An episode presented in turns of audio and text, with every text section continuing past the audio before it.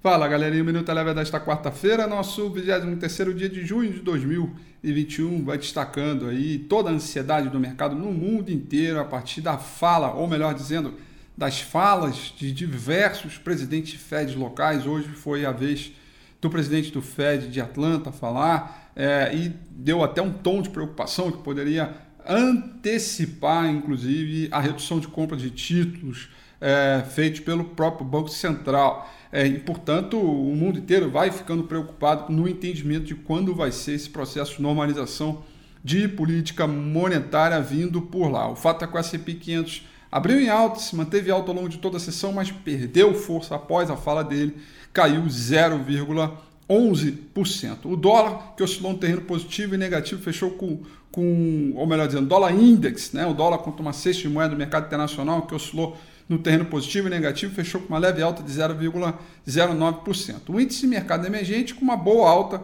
de 0,61% e o petróleo também com uma boa alta de 0,70%. Por aqui, o dólar se manteve com o mesmo comportamento né, em relação ao dólar index, né, com uma leve alta de 0,10%, com os investidores antenados ao noticiário local, político e também ligado ao mercado internacional. O Ibovespa, que abriu um terreno positivo e se manteve alta, inclusive com as empresas ligadas ao mercado internacional, principalmente commodities, que subiram hoje.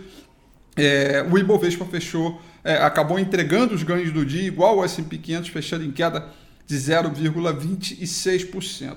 Há uma preocupação por parte do mercado de conta, por conta de algumas ameaças feitas na CPI é, é, que poderia aí, levar o que poderia afetar o governo e que vai na sexta-feira, né, a discussão na CPI na próxima sexta-feira, o investidor resolveu se manter cauteloso e, evidentemente, também acompanhou o movimento do mercado internacional, pressionando as empresas ligadas à economia local, como, por exemplo, é, setor imobiliário e também consumo e varejo. Com isso, o índice Bovespa se afasta um pouco mais de 129 mil pontos, fechando em queda de 0,26%. Destaque negativo para ações do Ibovespa, ficaram para ações de Exetec caíram 4,93%, destaque positivo para as ações de Braskem, que subiram 2,82%. O Minuto Eleven fica por aqui.